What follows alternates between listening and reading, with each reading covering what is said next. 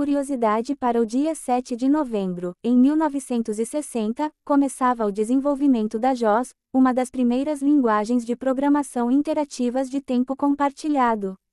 E após as notícias de hoje, empresa holandesa busca devs interessados em viver na Europa e indicação do serviço que eu usei para treinar meu inglês antes de vir morar no Canadá.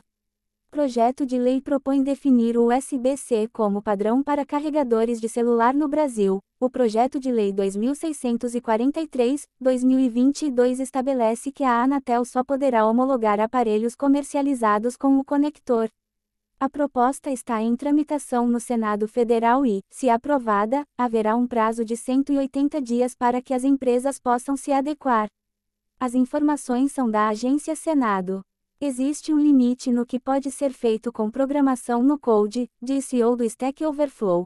Prashant Chandrasekhar acredita que, embora essas tecnologias democratizem o desenvolvimento de software, elas só funcionam para casos de uso gerais. Tarefas como customização de recursos e correção de problemas, por exemplo, dependeriam de uma compreensão de princípios fundamentais de código. As informações são do site ZDNet.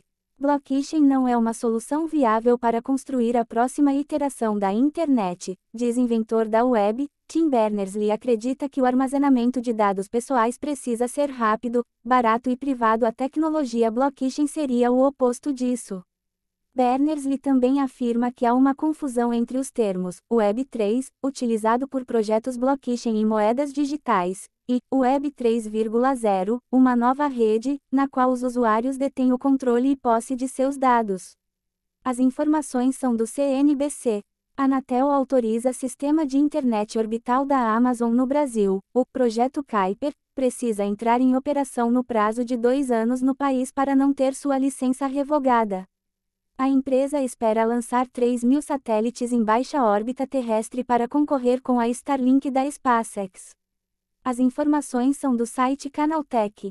YouTube é o app mais acessado por crianças brasileiras até 12 anos. Apesar da queda de 5% na comparação anual, 67% das crianças usam a plataforma.